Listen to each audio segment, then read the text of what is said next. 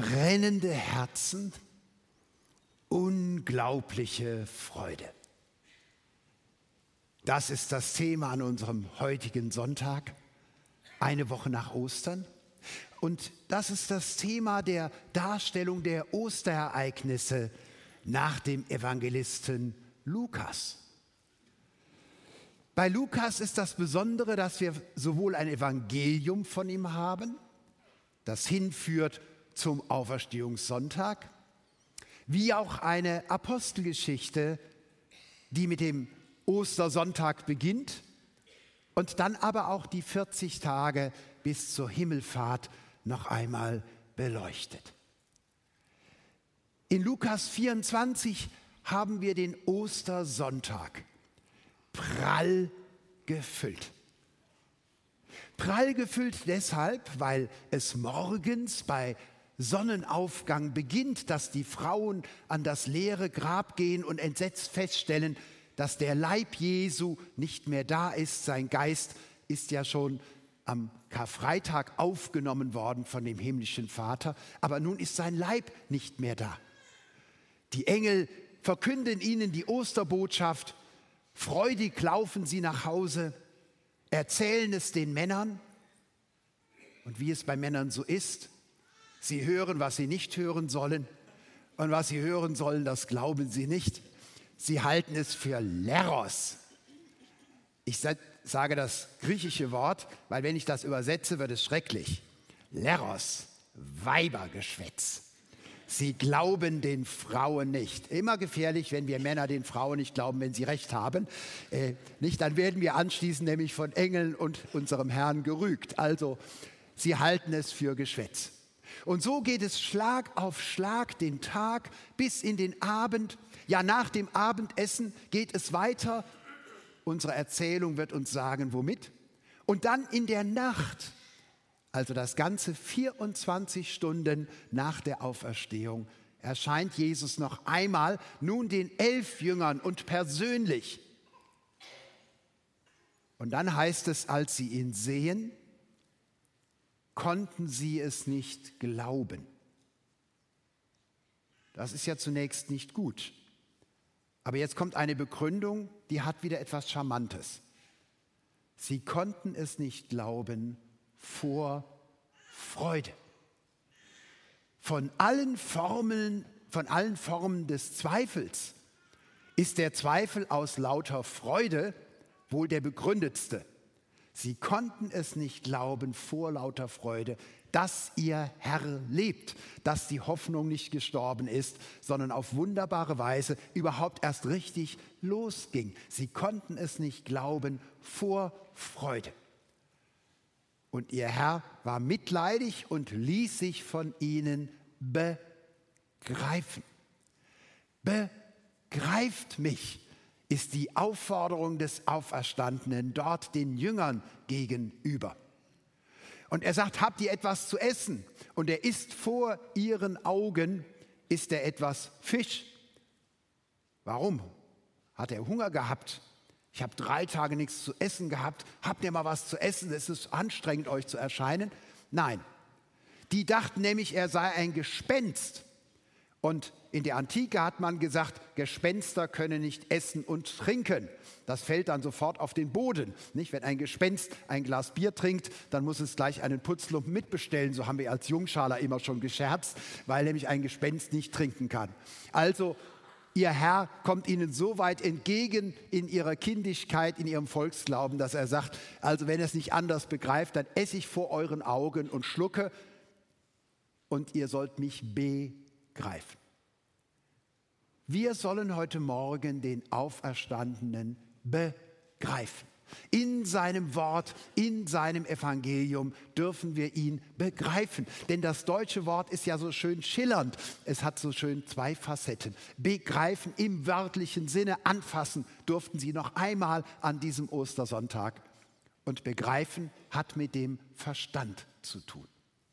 Und um dieses Begreifen soll es nun gehen, das wahre Begreifen, indem wir die mittlere der Begegnungen uns vor Augen führen. Nachdem die Frauen zurückgekommen waren vom Grab, haben ihr Zeugnis überwältigt erzählt und fanden bei den Männern keinen Glauben. Hören wir von zweien der Jünger des größeren Jüngerkreises. Der eine wird später Kleopas genannt, des anderen Namen erfahren wir nicht. Und sie gingen von Jerusalem nach Emmaus, elf, zwölf Kilometer. Luther hat übersetzt ungefähr zwei Wegstunden. Dann merkt man, die Leute sind damals noch flott gelaufen. Mit Rollator hätte es etwas länger gedauert. Also zwölf Kilometer ist dieser Weg. Und sie gehen und sie unterhalten sich miteinander. Selbst Männer können mal reden, wenn es ganz schlimm kommt und sie sind tief betroffen. All ihre Verzweiflung, all ihre Enttäuschung drücken sie miteinander aus. Wie konnten wir uns so irren? Warum haben unsere Oberen ausgerechnet den einzig Gerechten in Israel gekreuzigt? Was ist das für ein Wahnsinn? Wie sollen wir jetzt weitermachen? Wie können wir leben, nachdem wir unseren Herrn verloren haben? Und während sie so miteinander gingen und redeten, nahte sich Jesus selbst und ging mit ihnen.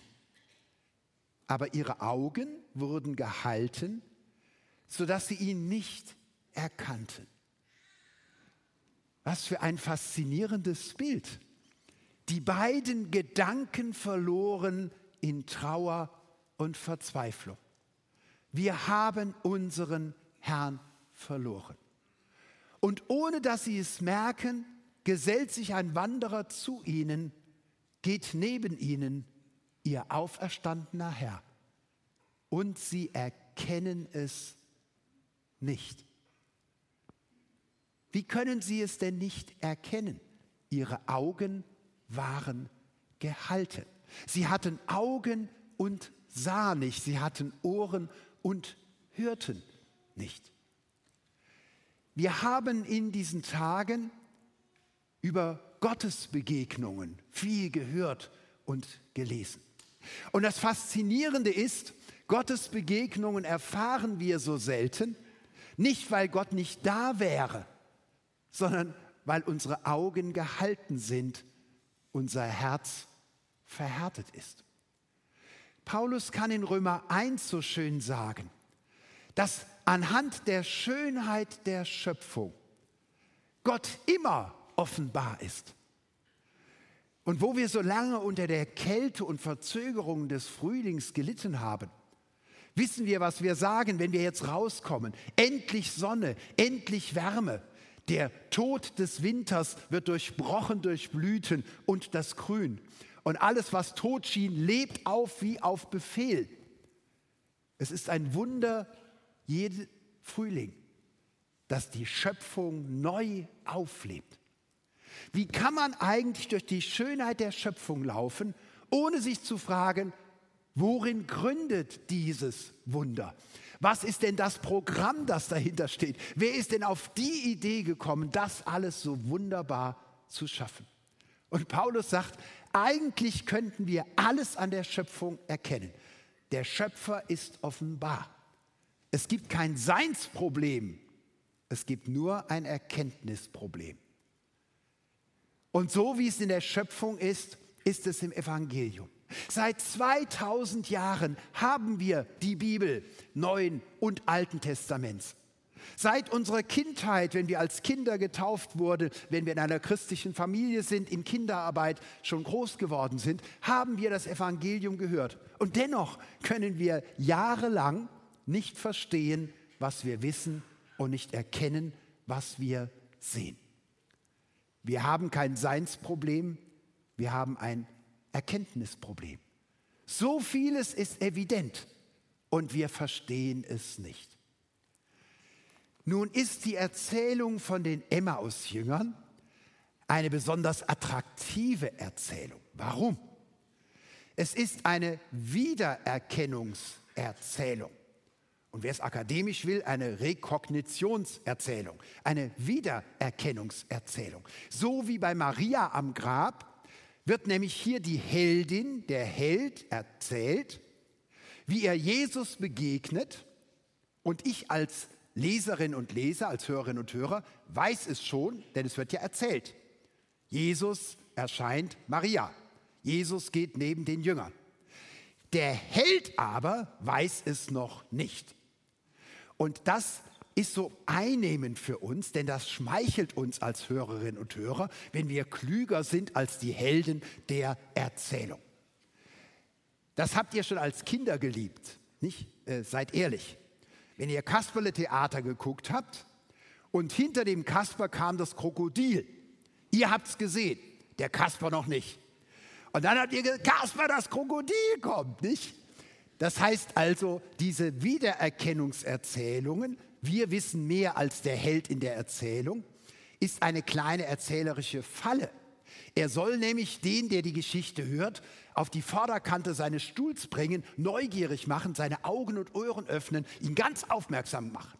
Aber Achtung, wie bei Kasperle mit der Britsche, plötzlich merke ich, dass ich als Leser und als Leserin, als Hörerin und Hörer plötzlich selbst mitten in der Geschichte bin. Und dann geht das Kasperle Theater erst richtig los, wenn ich merke, es geht ja um mich. Es geht ja gar nicht um eine schöne Geschichte, die erzählt wird. Also wir lieben Wiedererkennungserzählungen. Aber davon kann ja noch gar keine Rede sein. Jesus geht neben ihnen her. Und da Lukas auch Wiedererkennungserzählungen liebt, kürzt er nicht ab. Er genießt es, es zu erzählen. Er sprach aber zu ihnen, was sind das für Dinge, die ihr da miteinander verhandelt unterwegs? Da blieben sie traurig stehen. Und der eine mit Namen Kleopas antwortete und sprach zu ihm, bist du der Einzige unter den Fremden in Jerusalem, der nicht weiß, was in diesen Tagen dort geschehen ist. Was denn? Erzählt mal. Hier wird es plötzlich komisch. Der Einzige, der gekreuzigt wurde zum Heil seiner Jünger, der wird gefragt, bist du der Einzige, der es nicht mitbekommen hat? Ich würde jetzt sagen, er ist der Einzige, der es wirklich mitbekommen hat, denn er hing ja am Kreuz. Ist das nicht komisch? Wir sind auch manchmal komisch. Wir erzählen Jesus Dinge, die er schon lange weiß, schon lange weiß, beschweren uns über Dinge, die er schon längst gelöst hat. Und wir machen ihm Vorwürfe, Herr, warum bist du denn nicht da? Aber wir reden ja zu ihm, also ist er doch da.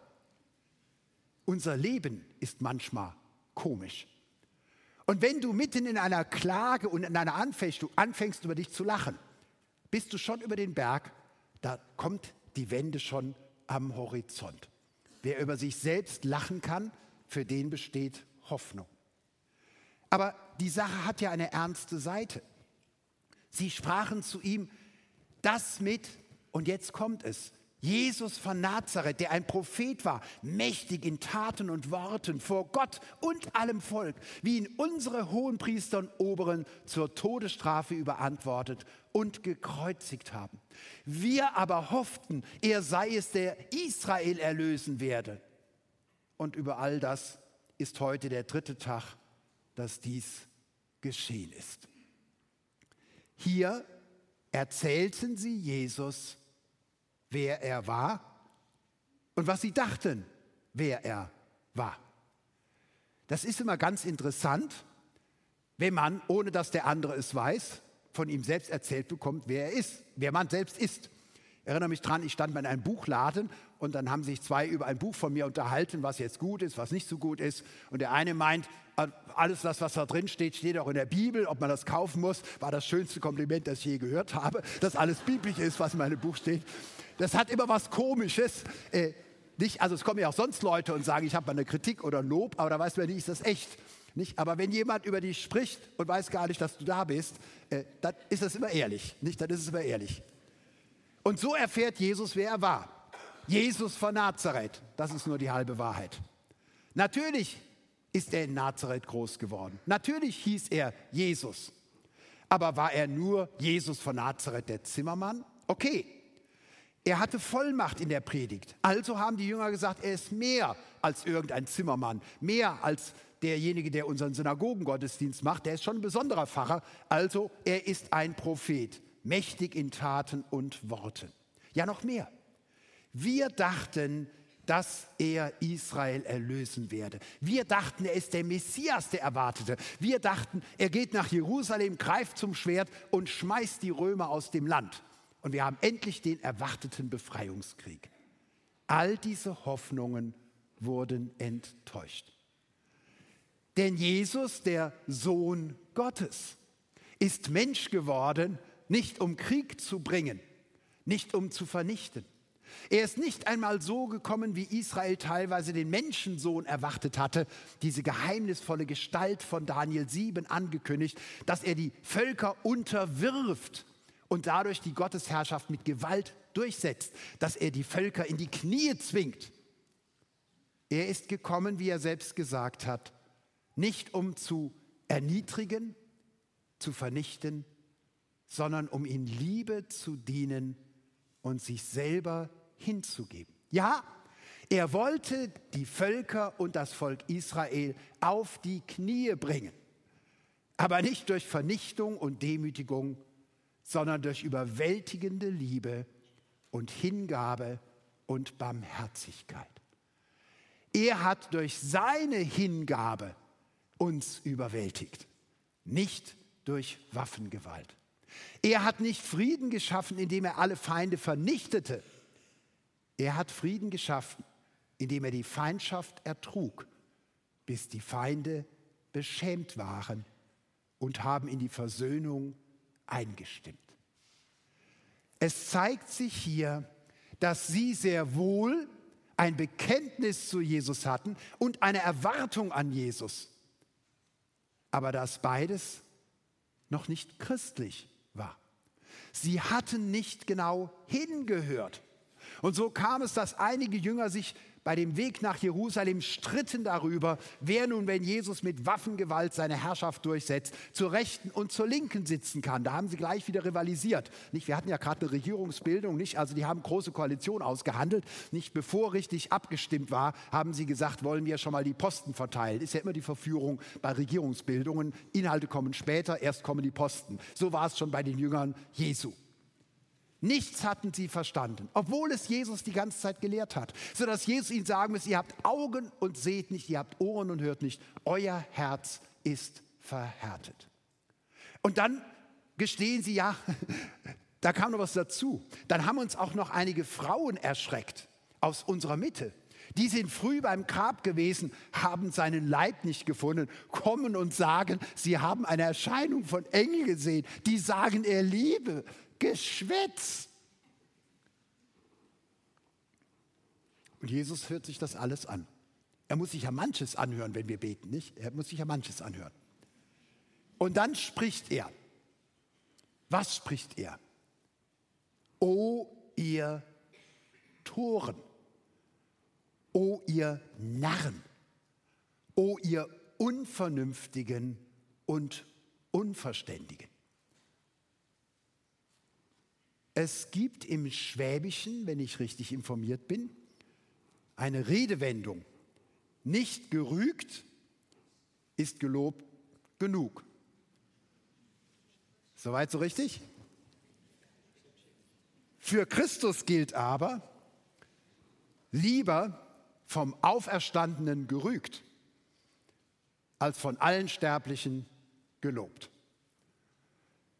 Was tut besser, als wenn der Auferstandene in all unserer Torheit, Anfechtung und Dummheit, in all unseren Irrungen und Wirrungen uns anschaut und liebevoll sagt, du Narr.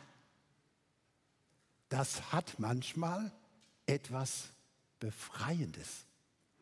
Liebevoll behaftet zu werden bei dem, was man ist.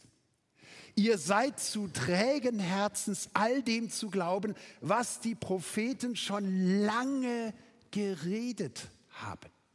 Es ist seit Jahrhunderten offensichtlich und ihr seht es nicht.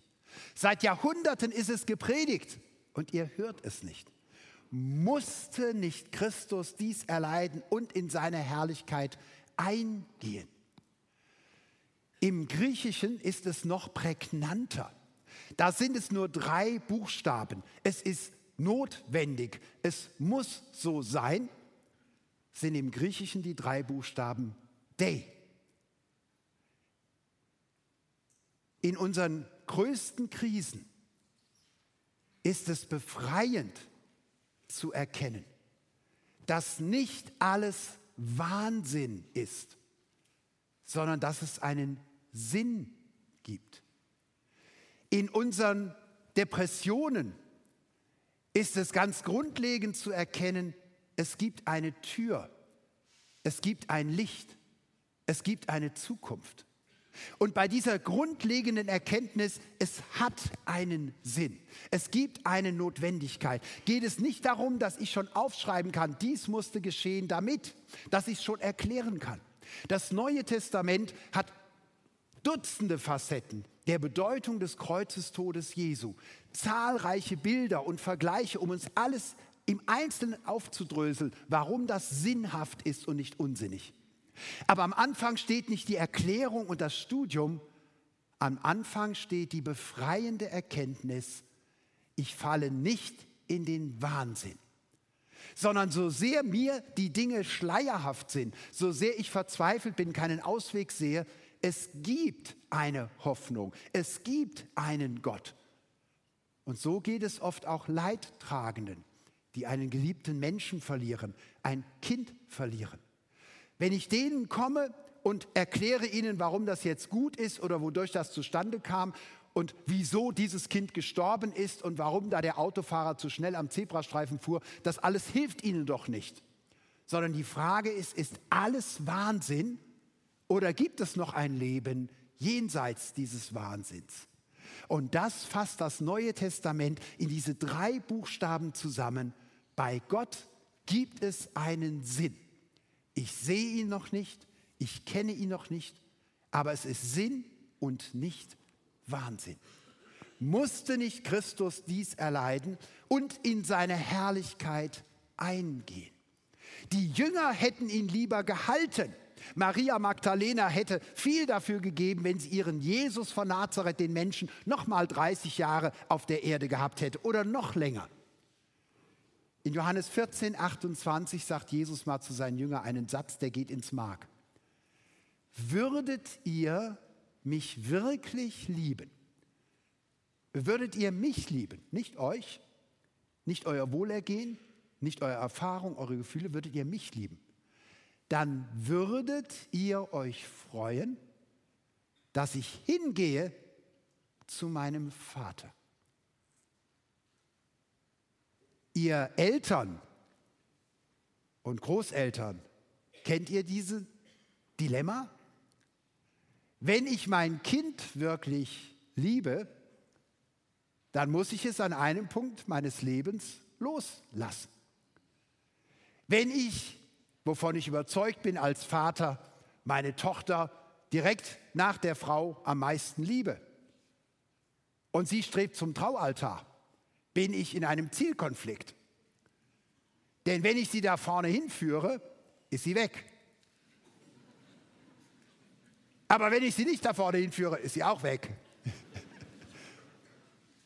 Ich muss loslassen, weil mir meine Tochter wichtiger ist als meine Vaterfreude und mein eigenes Wohlergehen. Natürlich kommt dann die Mutter und die Tanten und sagen, ja, aber wenn du deine Tochter loslässt, dann hast du später die Enkelkinder und darfst die wickeln. Ja, ist ja alles richtig. Aber so richtig löst es das Problem ja nicht. Kennt ihr das in der Liebe? Loslassen aus Liebe. Loslassen aus Liebe. In den Situationen zeigt es sich erst, ob ich überhaupt den anderen liebe oder nur mich selbst. Ob der andere überhaupt um seiner selbst willen geliebt wird oder nur weil er mir gut tut. Würdet ihr mich lieben, dann würdet ihr euch freuen, dass ich hingehe in die Herrlichkeit meines Vaters. Und er fing an bei Mose und den Propheten und legte ihnen aus, was in der ganzen Schrift von ihm gesagt war. Das muss toll gewesen sein. Da wäre ich gerne dabei gewesen aus dem Munde Jesu die ganze Schrift ausgelegt bekommen. Was lerne ich daraus? Die Schrift des Alten Testamentes, Mose und die Propheten, sind für uns nicht aus sich selbst heraus verständlich. Wir bedürfen der Auslegung Jesu Christi des Auferstandenen. Und so haben die ersten Christen nicht etwa ihr Jesusbild auf das Alte Testament beschränkt, sondern ihr Verständnis vom Alten Testament im Lichte des Auferstandenen, im Lichte des Evangeliums gelesen. Und so gilt es noch heute für uns als Christen, wenn wir das Alte Testament lesen. Wir lassen es uns von Jesus, dem für uns aus Liebe gestorbenen, auslegen. Er ist der Schlüssel für die Schrift. Er ist die Mitte der Schrift. Und überdies kamen sie an das Dorf, wo sie hingingen, und er stellte sich, als wollte er weitergehen. Er tat so, als wollte er weitergehen. Das kam für die beiden nicht in Frage. Sie hatten schon zu viel erlebt, um ihn einfach loszulassen. Und sie hatten noch zu wenig verstanden, um ihn weiterziehen lassen zu können. Sie brauchte noch etwas, da fehlte noch etwas. Sie waren auf den Geschmack gekommen, aber sie hatten das Geheimnis noch nicht. Sie waren fasziniert von seiner Lehre, sie waren fasziniert von seiner Zuversicht, sie waren fasziniert von der Art, wie er war. Aber eins musste noch passieren. Es war noch keine Begegnung. Was meinen wir mit Begegnung im gefüllten Sinne? Also wenn ihr durch die Stadt lauft, äh, in der Raschauer, dann begegnet ihr tausenden Menschen. Das ist aber nicht im psychologischen, im philosophischen, im theologischen Sinne eine Begegnung. Dann rennt man aneinander vorbei. Von Begegnung sprechen wir, wenn eine Person einer anderen begegnet und beide nach der Begegnung verändert auseinandergehen. Das heißt, bei der Begegnung kommt es nicht nur zu einem Vorbeilaufen, sondern zu einer Veränderung meiner eigenen Person. Solche Begegnungen haben wir selten im Leben. Begegnungen, die unser Leben prägen über Jahre und Jahrzehnte. Und dennoch würde jede und jeder von uns, wenn wir uns Zeit dafür nehmen, Menschen nennen können, Orte nennen können, Situationen benennen können, wo wir eine solche Begegnung erlebt haben, die uns prägte, Impulse gab für die ganze Zukunft. Und so sagten sie ihn nötigend, bleibe bei uns, denn es will Abend werden und der Tag hat sich geneigt. Das bezieht sich ja vordergründig einfach darauf, dass der Ostersonntag nun zur Neige geht. Der Tag neigt sich. Aber viele von uns haben Erinnerungen an Situationen des Abends, der Nacht, der Angst, der Krankheit, der Anfechtung, und des Verlustes, in denen sie diese Worte gebetet haben. Bleibe bei uns, denn es will Abend werden und der Tag hat sich geneigt. Und er ging hinein, bei ihnen zu bleiben. Wie erlösend, wenn eine Hoffnung aufblitzt und sie ist nicht weg. Er kommt zu ihnen. Und es geschah, als er mit ihnen zu Tisch saß. Und sie schauten, was er tat. Er nahm das Brot und dankte und brach's und gab's ihnen. Die Oberschwaben nennen das Déjà-vu. Plötzlich ein Wiedererkennen. Ein Wiedererkennen erkennen. So hatte ihr Herr in der Tischgemeinschaft mit ihnen das Brot gebrochen unter Dankgebet und es ihnen ausgeteilt. So hat er Sünderinnen und Sünder teilhaben lassen an seiner Tischgemeinschaft und ihnen gesagt, das ist symbolisch, auch ihr dürft am jüngsten Tag im Reich Gottes Gemeinschaft mit Gott haben. Ich sage euch Vergebung zu, ihr gehört alle dazu. So hat er am letzten Abend mit seinen Jüngern zusammen das Herrenmahl eingesetzt beim Abendmahl. und hat ihnen gesagt, wann immer ihr so das Brot bricht, tut es zu meinem Gedächtnis und wiederholt es. Ich werde bei euch sein in eurer Mitte. Er brach das Brot und gab es ihnen, nachdem er es genommen hatte und hatte gedankt. Da wurden ihnen die Augen geöffnet und sie erkannten ihn. Wir haben heute Morgen die Taufe gefeiert und immer wieder feiern wir das Abendmahl. Das sind unsere Sakramente. Das Wasser alleine hätte höchstens die Funktion, dass man die Haut reinigt. Das Brot und der eine Schluck Wein würde keinen gestandenen Mann für einen Tag ernähren. Es sind Realsymbole. Gott hat uns die Sakramente geschenkt, damit wir schmecken, sehen, fühlen und erfahren können, wie groß er ist, wie sehr er uns liebt. Und so sehr wir es sonst hören und nicht mit unseren Augen sehen können, so sehr wir es sonst geistig begreifen, aber eben ja nicht anfassen können, weil unser Herr ja nicht mehr leiblich bei uns ist. So sollen die Sakramente es uns fassbar, fühlbar, erfahrbar machen. Nein, niemand wird durch Wasser gerettet und niemand wird gerettet durch ein Stückchen Brot. Für sich genommen wäre die Materie ja bedeutungslos. Aber in Gottes Liebe begegnet er uns in diesen Symbolen. Er begegnet uns in unserer Gemeinschaft. Er begegnet uns in unseren Gottesdiensten. Gottes Liebe ist vollkommen, aber eben oft im Alltag nicht sichtbar.